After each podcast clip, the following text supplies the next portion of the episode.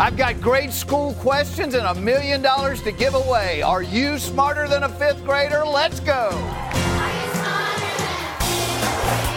Get ready. One of the most popular game shows of all time is coming to Audio Up as a podcast. Are you smarter than a fifth grader? Listen on the iHeartRadio app, Apple Podcasts, or wherever you get your podcasts.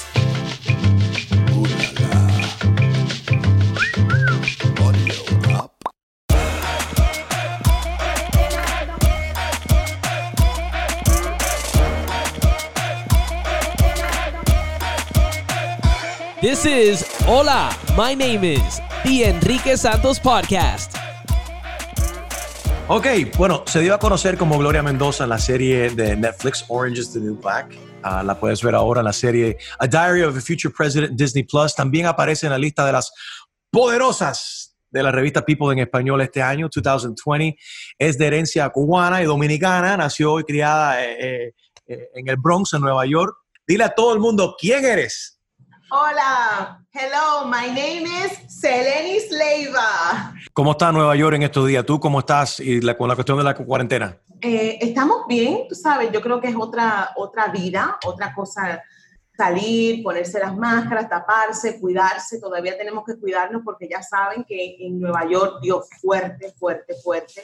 Tuvimos tres meses que no se sabía verdaderamente si íbamos a salir de eso, era una crisis, pero ya estamos en el otro lado, pero yo todavía tengo que confesar que tengo mucho miedo, mucho temor, porque es como una trauma, ¿no? Que uno pasa. Después de ver todo eso, los números, las personas que tuvieron que fallecer, yo todavía, yo sé que estamos en la phase 2, eh, pero yo todavía estoy en pre-phase 1. Yo me quedo en mi casa y, yo, y me dejan saber cómo va todo por si acaso, todo el mundo alejado, y hemos aprendido a reinventarnos y trabajar aquí desde nuestras casas y eh, encontramos, eh, yo personalmente he, encontrado que he sido más eficiente, hago más cosas, pero no dejo de hacer cosas y no dejo de trabajar, así que eso puede ser peligroso, al igual, no, no peligroso, pero bueno y positivo, tú, tú has aprovechado este tiempo para sacar un libro que se llama mi hermana. Y tiene mucho que ver ya que este mes estamos celebrando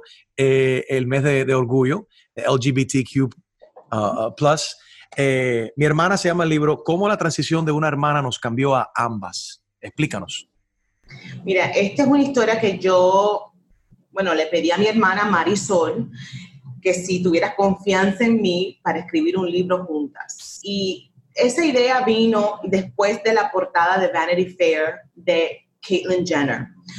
Yo vi esa portada, celebré mucho, ¿verdad? A que por fin Caitlyn estaba viviendo su vida como ella quería. Pero lo que vi que era un poquito quizás complicado es que si tú no eres una persona con ingresos, una persona, vamos a decirlo, blanca con ingresos, que puedas, si quieres hacerte las cirugías, hacerte las cirugías, buscarte las mejores hormonas, el glamour y todo eso ¿Qué pasa con las personas que no pueden hacer eso? Entonces, la historia de esas personas también tiene que ser escuchada, también tenemos que escuchar a esas personas. Y siendo afro-latina, siendo una, una latina, yo dije, ya es tiempo de también poner la historia de nosotros, ¿verdad? De los latinos en esta conversación, porque creo que nosotros, los latinos, todavía nos falta un poco de educación y abrirnos un poco más cuando viene a lo que es la comunidad LGBT. Entonces, específicamente en este caso de una mujer transgénero. Yo lo que estoy esperando es que con este libro en español, la comunidad latina también se empiece a educar y buscar maneras de, poder entender, no soportar, pero entender y respetar a la comunidad transgénero. ¿Qué tan difícil fue convencer a, a tu hermana a a abrirse públicamente a través de tu libro? Eh, Sabes que yo tengo una, una, relación muy linda con, con, Marisol y ella confía mucho en mí.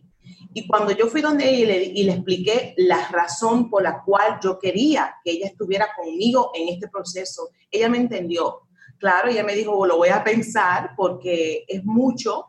Eh, ella se abre, ella confiesa muchas cosas en este libro que, que quizás no es fácil para ninguna persona.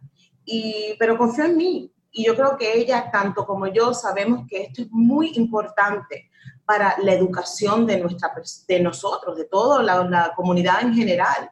Y el libro salió en, en, en junio, no, en mayo en inglés y ahora, no, perdón, en marzo, yo estoy con la cuarentena así.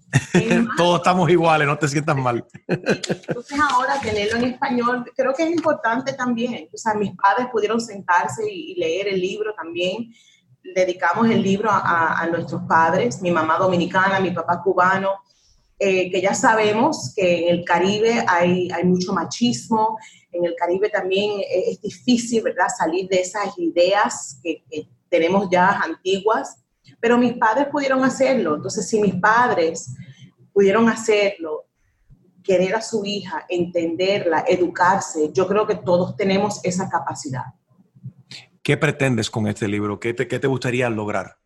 Aparte de, de, la, de, la, educación de nuestra gente, que definitivamente, como bien lo has explicado, nos hace, estamos muy atrasados en ese, en ese sentido. Yo quisiera salvar vidas porque lo que estamos viendo también es un, eh, una crisis cuando se trata de las mujeres transgénero, la están matando. En Puerto Rico se han visto unos casos horribles de Alexa y, y para acá. Exacto. Entonces, hemos visto muchos casos y desafortunadamente seguimos viéndolo. Y ya es tiempo que nosotros empecemos a ver a estas personas, a esta comunidad LGBT, a esta comunidad transgénero, como seres humanos. Eh, tú no necesariamente tienes que estar de acuerdo, pero tenemos que respetar. Es lo mismo que está pasando en este momento políticamente en este país, ¿verdad? Tú, yo quizás el vecino mío no está en el mismo partido mío, no quiere decir que voy a ir a tocarle la puerta y matarlo, ¿entiendes? Entonces, eso es lo que está pasando con esta comunidad transgénero. Estamos matando a, a las personas simplemente porque quieren ellos vivir su verdad.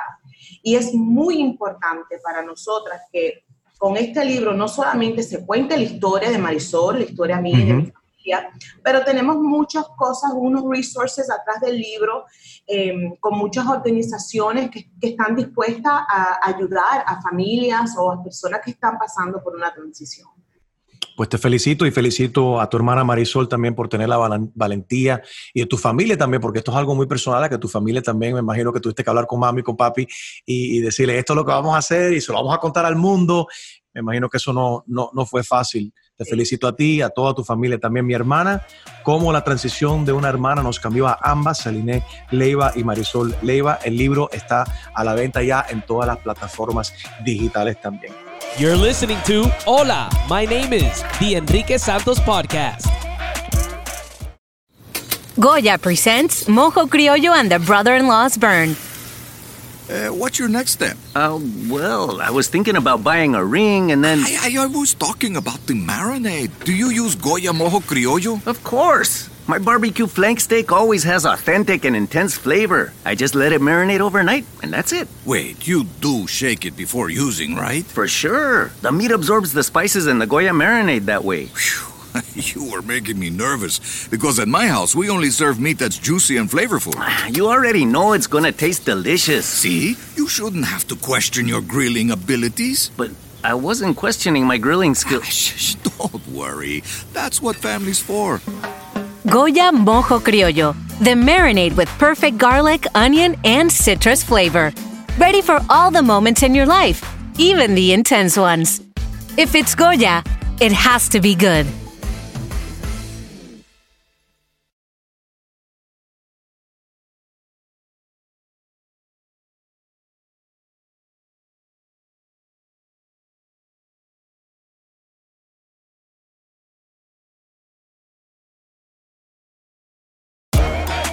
This is Hola, my name is The Enrique Santos Podcast.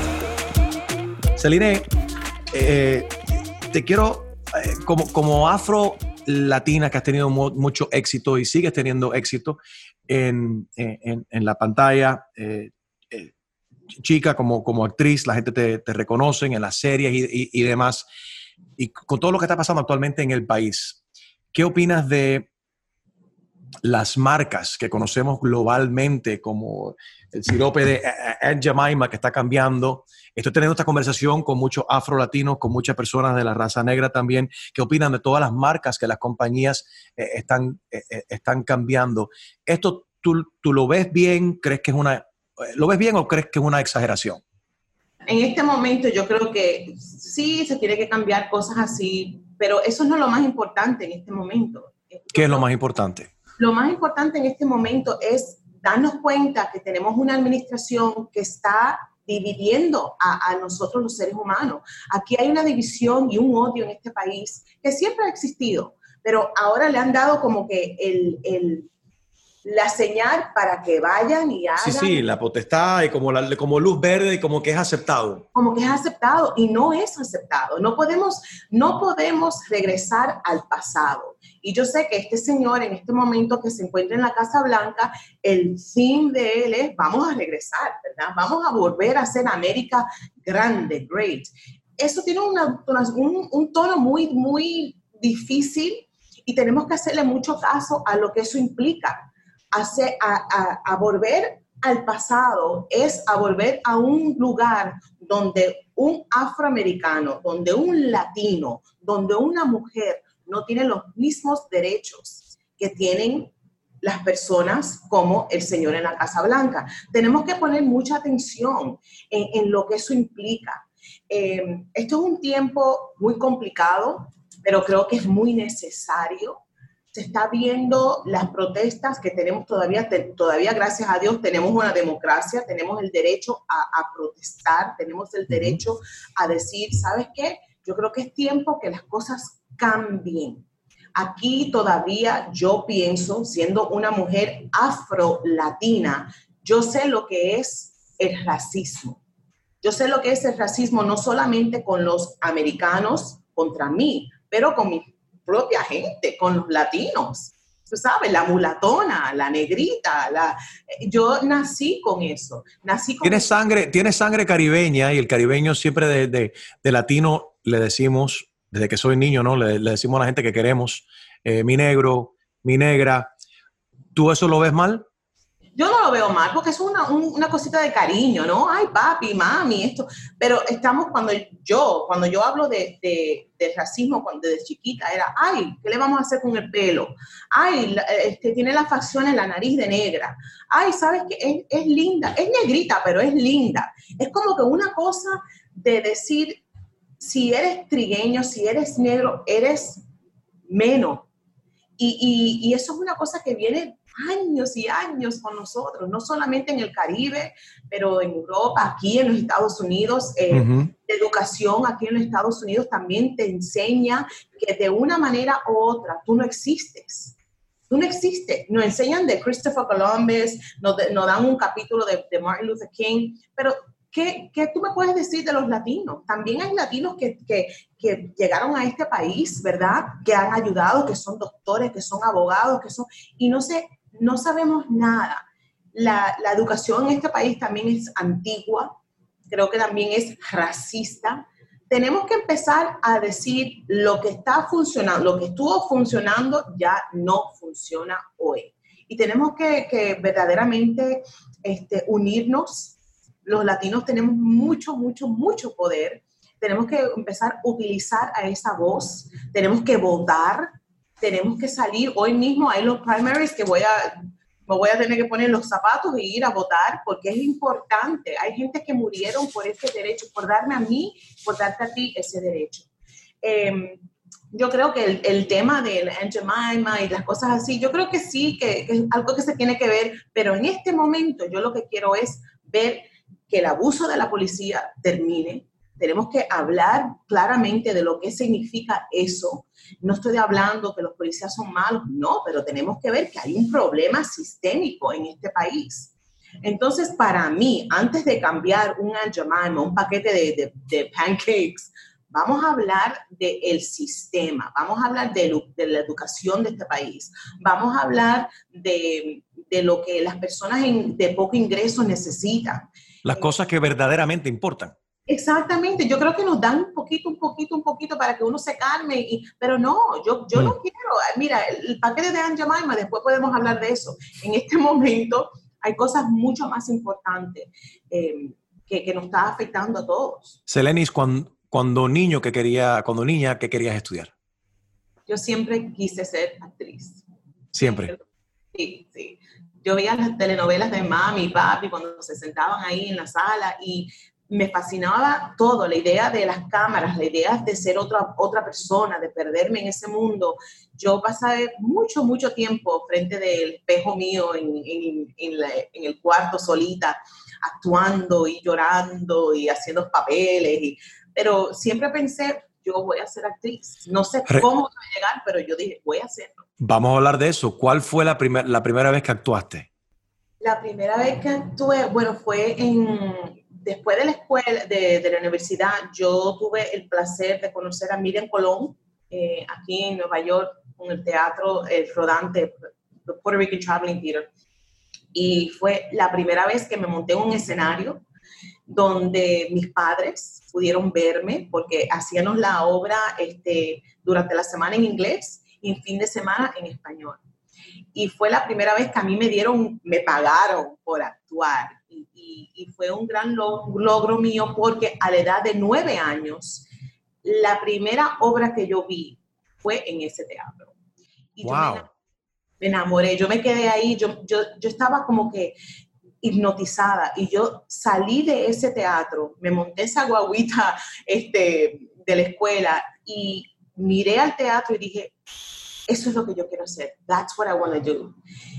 Y diez años después, yo me monté en ese escenario como actriz. El poder de la visualización, ¿no? De uno desear las cosas, de, de ya ver, ver eso y prueba también de que en este país lo que tú quieras hacer lo puedes lograr. Exactamente. Y es muy importante en este momento, yo creo, mira, mi padre cubano me, hacía cuentos de, lo que era vivir con Fidel y de, de la manera que él tuvo que, que irse de Cuba.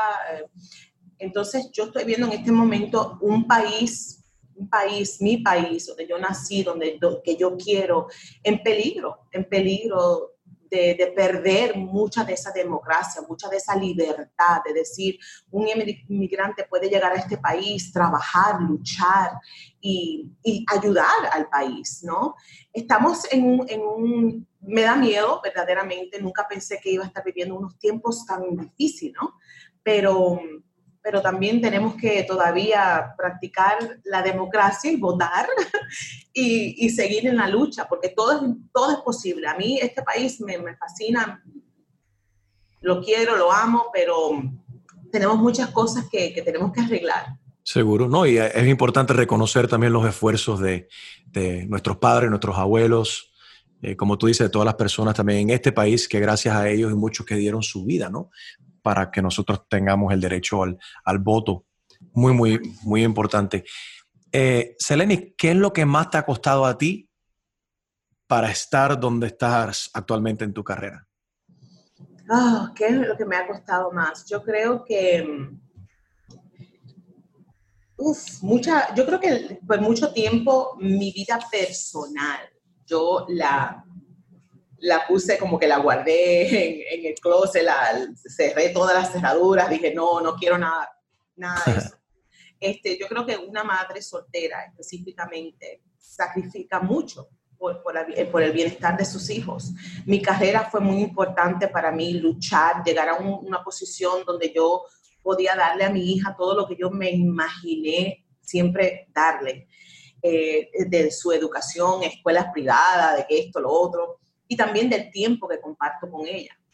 Eh, y en, ese, en todo eso yo hecho, me sacrifiqué como mujer, ¿no? En decir, no quiero que mi, mi, hija conozca a cualquiera, ningún hombre por aquí. Tú sabes, entonces tuve mucho cuidado con eso y ahora me ha dado la libertad de decir, yo creo que ya es tiempo de, de disfrutar no solamente tu carrera, tu hija, tus logros, pero también la felicidad del corazón, ¿no? Entonces ya estoy como que, ya estoy en, eso.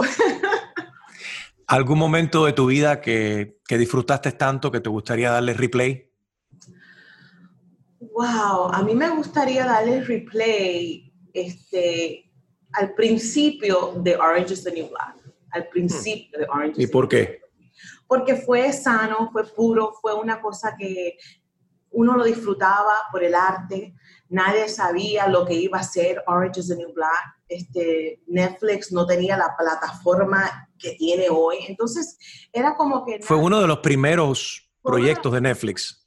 Entonces, nosotros disfrutamos ese proceso. Era como que algo es como decir, tú no sabes lo que viene en el otro, al otro lado, entonces disfruta mucho el momento, no hay esa, ese peso. Cuando nosotros llega, regresamos a ese set después de la primera temporada, después del éxito, del bombazo, de esa cosa, fue, fue, eh, fue como llegamos todos así tímida. Yo decía, ya yo no sé cómo ni, ni actuar, porque era la presión de ahora hay una expectativa entonces se convirtió en un trabajo, no tanto en una cosa relax, ¿entiendes? No, era un trabajo donde todos los ojos estaban mirándonos, había una expectativa, los críticos, que esto, y, me encantaría regresar al principio de ese momento. You're listening to Hola, my name is The Enrique Santos Podcast. Como un negocio esencial, nuestros amigos en Goya están trabajando las 24 horas al día, 7 días a la semana para satisfacer la demanda de alimentos y asegurarse de que todos los supermercados en el país están almacenados con productos nutritivos. También están proporcionando alimentos a las comunidades que viven en carencia alimentaria o que no pueden llegar a los supermercados. Además, Goya ha hecho donaciones de alimentos de más de medio millón de libras, equivalente a más de 425 mil comidas a varias organizaciones y bancos de alimentos. También han distribuido más de 20 mil máscaras de protección en toda la nación. Organizaciones como el Fondo de Educación Alimentaria, Caridades Católicas de Nueva York y New Jersey, alimentando al sur de la Florida y más, han recibido alimentos y ayuda del maravilloso equipo de Goya y continuarán donando y apoyando a aquellos que se enfrentan a las dificultades durante la pandemia de COVID-19. Para más información, visita goya.com diagonal Goya Gives.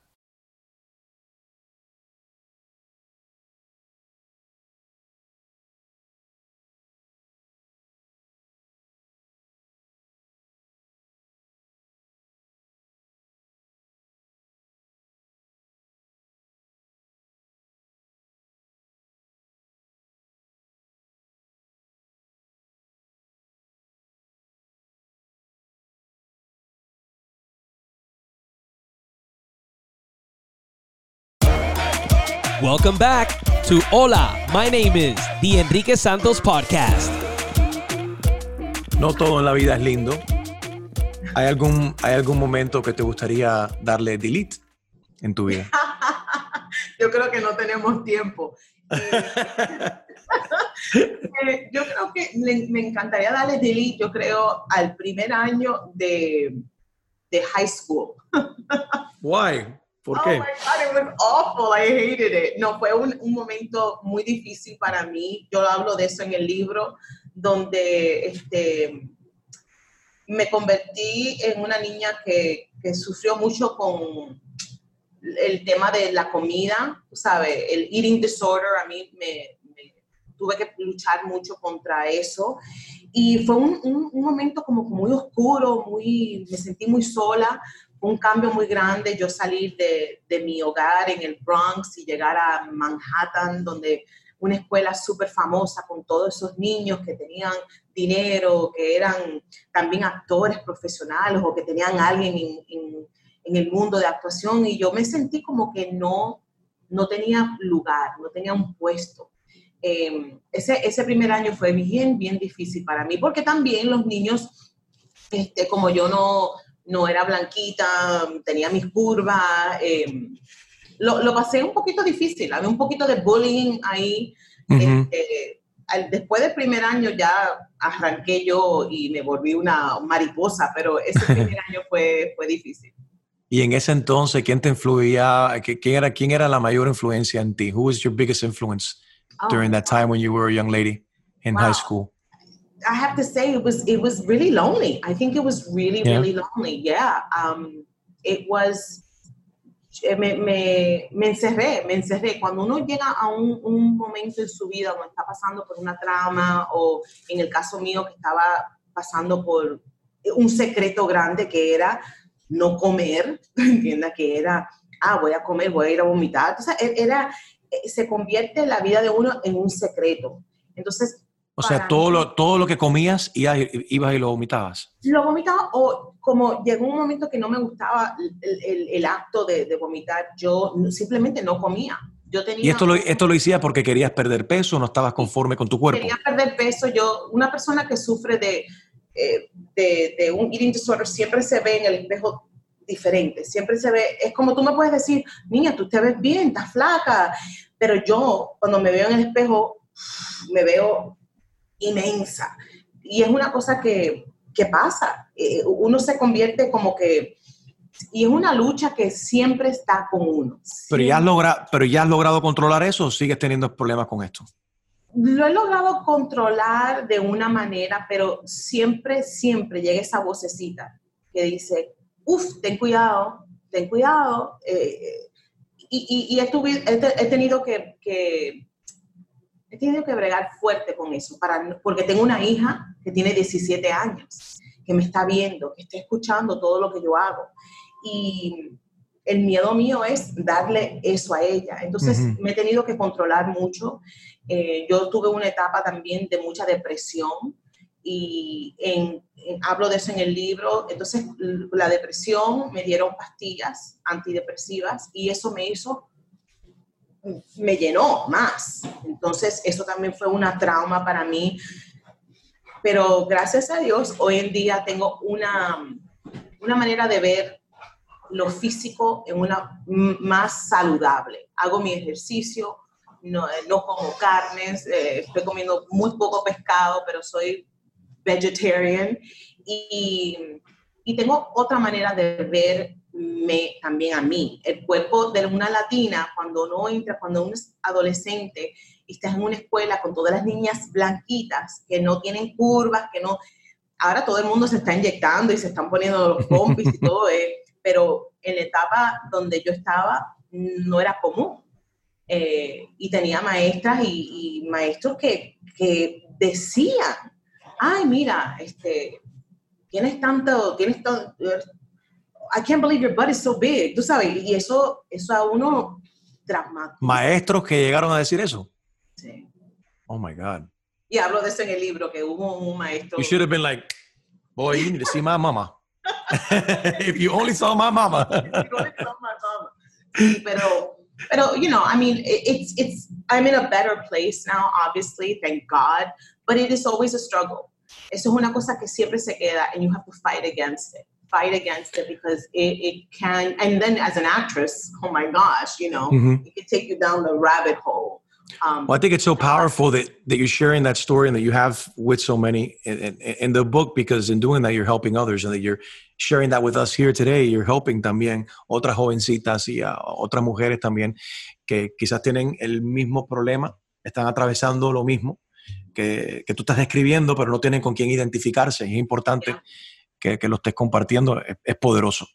Sí, sí. Definitivamente. Nosotros, los latinos no hablamos de eso, no hablamos de lo que es. Hay tantas cosas tabú y son cosas como que se caen de la mata. It's not a big Nadie es perfecto, ninguna familia es perfecta. Eh, en todas nuestras familias hay gente que están pasando eh, problemas psicológicos, que tienen problemas de dinero.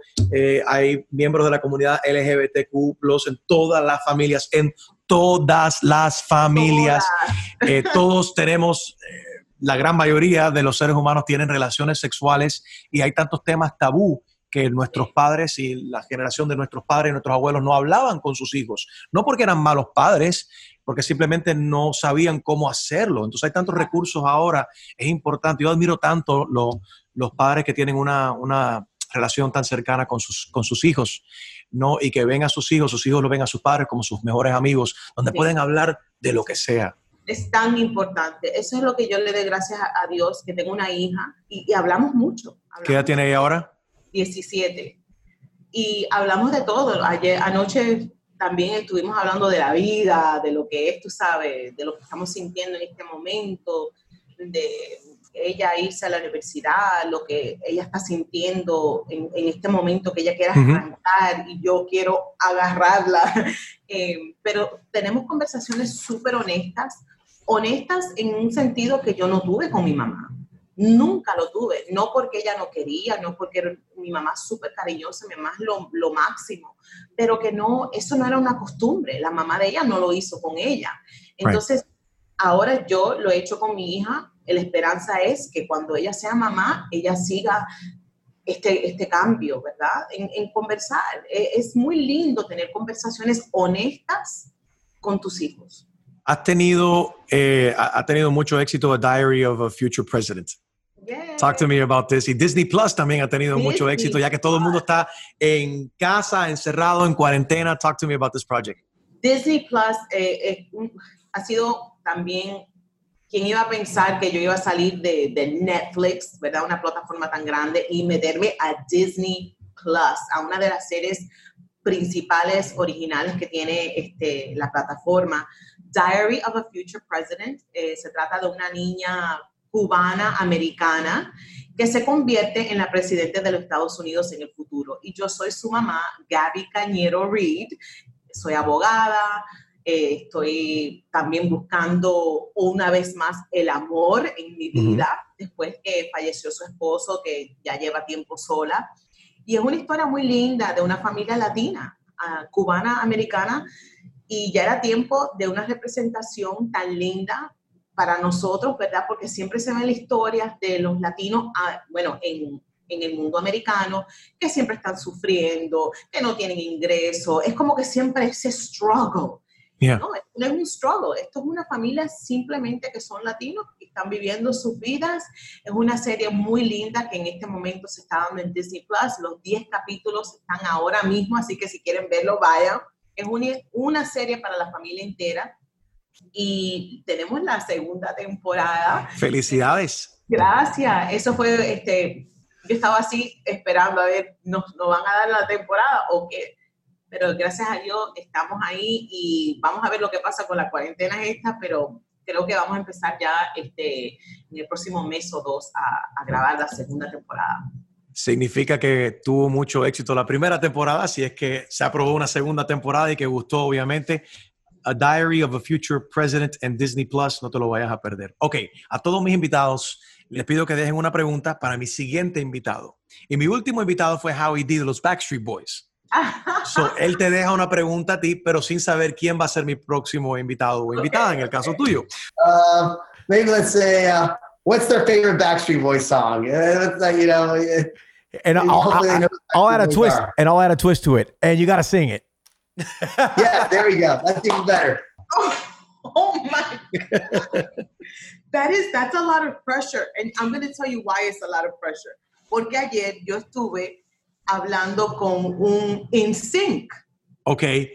I listen, you're not the only one. I get the in sync and Backstreet songs confused all the time. So I I'm like I need to do I have to look it up? This is really sad, but it's it's, it's not sad. It's it's listen, I confuse them too.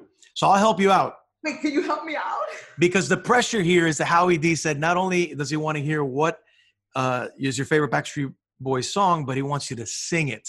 Oh gosh, you know so, what? you know uh, what? I I want it that way. I want it that way. Or you got everybody. Yeah, that's an easy one, right? You know, as, oh, as long as you love me, as long as you love me. I think that we, we just did three there, and I there sang a little bit of each. So you, no, I sang it. You didn't sing anything. You're not getting off the hook. Dale, at least the hook. Oh my God. Um, what what which was the one? Whoa, whoa. Is is there anything like? Um, oh, you got me that one. I don't even know if that's theirs or not. You got me there. Wait, show show me the meaning of being loved. Um, lonely. No, not that one. Larger than life. Larger larger than life. Okay, how about it's easy. Everybody. I want it that way. You're off the hook. Now, Selenis, una pregunta para mi siguiente invitado sin saber quién va a ser esa persona. Oh my gosh. Describe your most humiliating moment you've ever had in front of a camera. All right. Or just in life. Describe in life. your most hum- in detail. I want to know where it was. I want to know who was involved. And I want you to describe exactly how you were feeling. Your most humiliating moment ever that you want to erase from your That life? works. That works. Seleni Leiva, mucha gente no sabían que eres una mezcla de República Dominicana y Cuba y que naciste en el Bronx. Tiene el nuevo libro que se llama Mi hermana, cómo la transición de una hermana nos cambió a ambas, Seleni Leiva y tu eh, bella her- hermana Marisol Leiva. Me le mandas un saludo. Disponible el libro en todas las plataformas. Puedes ver a Seleni también. Recuerden, of course, uh, in Orange is the New Black, um, como Gloria Mendoza. Y por supuesto, en la nueva serie de, eh, eh, bueno, nueva no, en la serie que ha sido aprobada por su segunda temporada en Disney Plus, A Diary of a Future President. Seleni, all the best to you. Que sigan los éxitos. Stay healthy. You too. I'll see you soon. Besos. soon. Besos. Soon. Hi, I'm Devin Leary. And I'm Carolina Barlow. And we're here to tell you to dump him. Break up with your boyfriend. And we want you to listen to our podcast, True Romance, every week, where we talk about our love lives and the love lives of others. Please join our exes who we know will also be listening, like Kyle. Kyle, are you there? Hey, babe, how's life? No, you look good though. Me? Oh my God, stop. Please, I haven't even gotten a haircut in like three months. Okay, please help us pay for Carolina's psychiatrist bills by listening on the iHeartRadio app, Apple Podcasts, or wherever you listen to podcasts. I want true